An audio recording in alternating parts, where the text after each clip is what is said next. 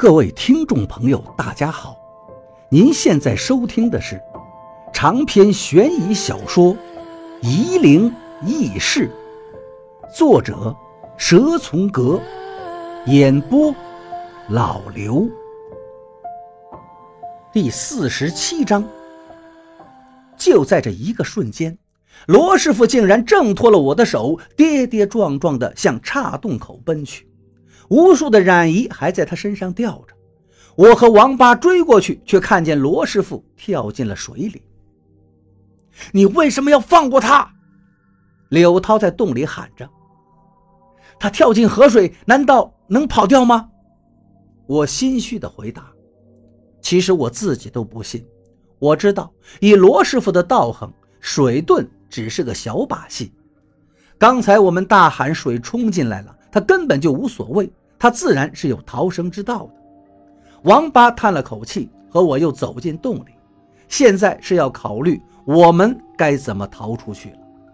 柳涛还在咳嗽着，不过没有咳出血来。我对王八说道：“王道长，教我们出洞撒。”王八说道：“什么时候了？你还开玩笑？那你教我们水遁出洞撒。”我心情并不是很紧张，我现在心里很清楚，各个细节都能想明白，包括我知道柳涛肯定有办法。柳涛能支配洞里的染衣，和这个溶洞当然有很深的渊源，他绝对知道出洞的方法。可是我现在就是不给王八讲明，王八也不是什么事情都告诉我，他经常在我面前故弄玄虚。现在我不报复他一下也不甘心。我哪里会什么水遁？王八喊道：“水已经漫进岔洞，瞬间淹没了我们的脚踝。”这一下我也着急了，连忙问柳涛：“路在哪儿啊？带我们出去吧，总不能真的死在这儿啊！”水还在上涨着，王八喊道。我不想死在这儿，怎么办？柳涛看着我们俩，却是无动于衷。我看着柳涛冷冷的表情，心里顿时一沉。柳涛并没有带我们一起出动的打算，就算是把自己的命搭上，他也不会带我们出去。水已经漫过了我们的膝盖。为什么？我冲柳涛喊道：“你真的不知道怎么出去吗？”柳涛直愣愣地看着王八，他不愿意带王八出去。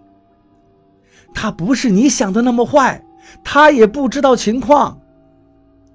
是他告诉浙江人血是在这儿的。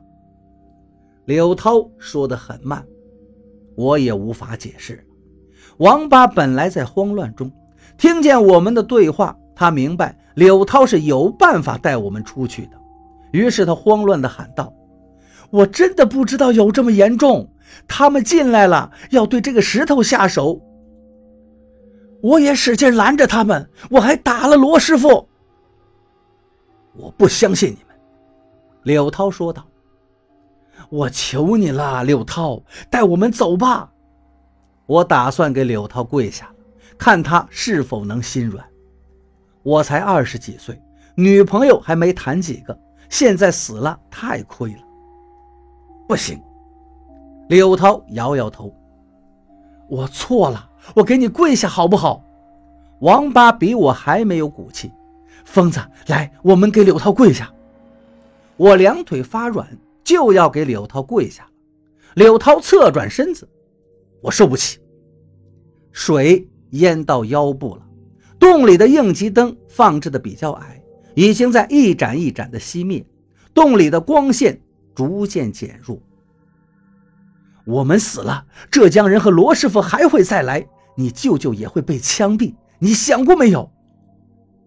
我发现我有个很牛逼的潜能，越是在危急的关头，头脑越清晰。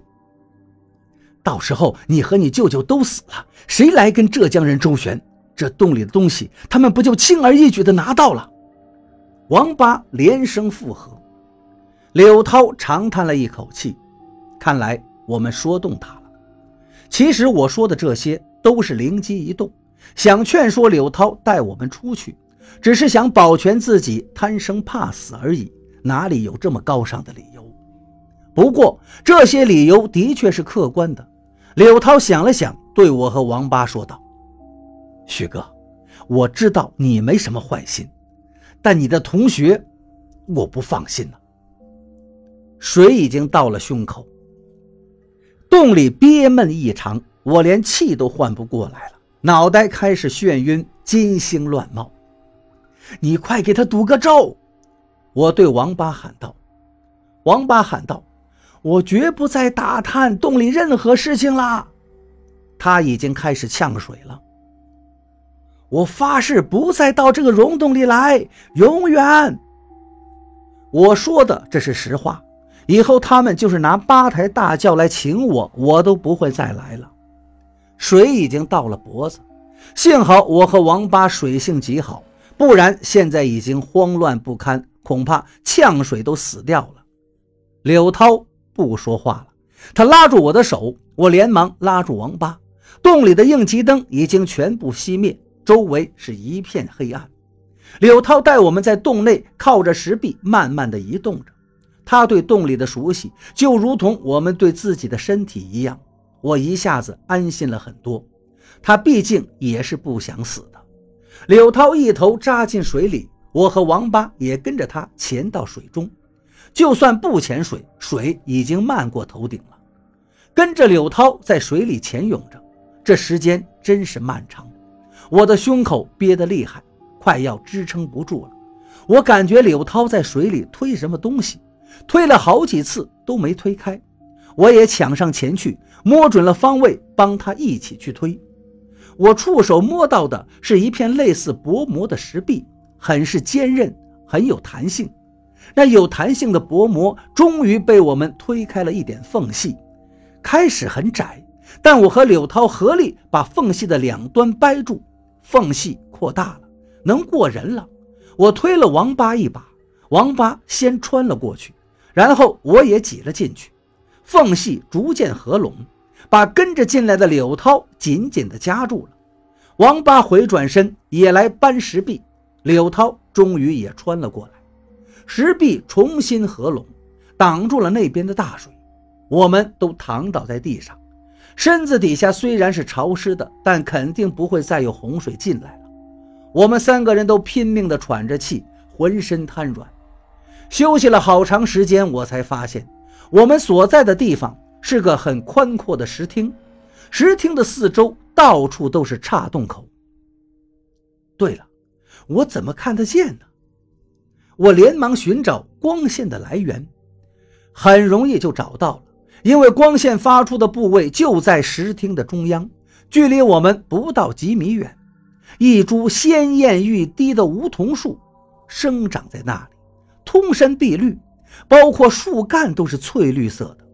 树身碧绿而又透明，里面的纹路都看得很清晰，树叶更是如此，薄薄的。仿佛吹弹即破，整个梧桐树都能发出柔柔的绿光，把这个洞里照得温暖而明亮。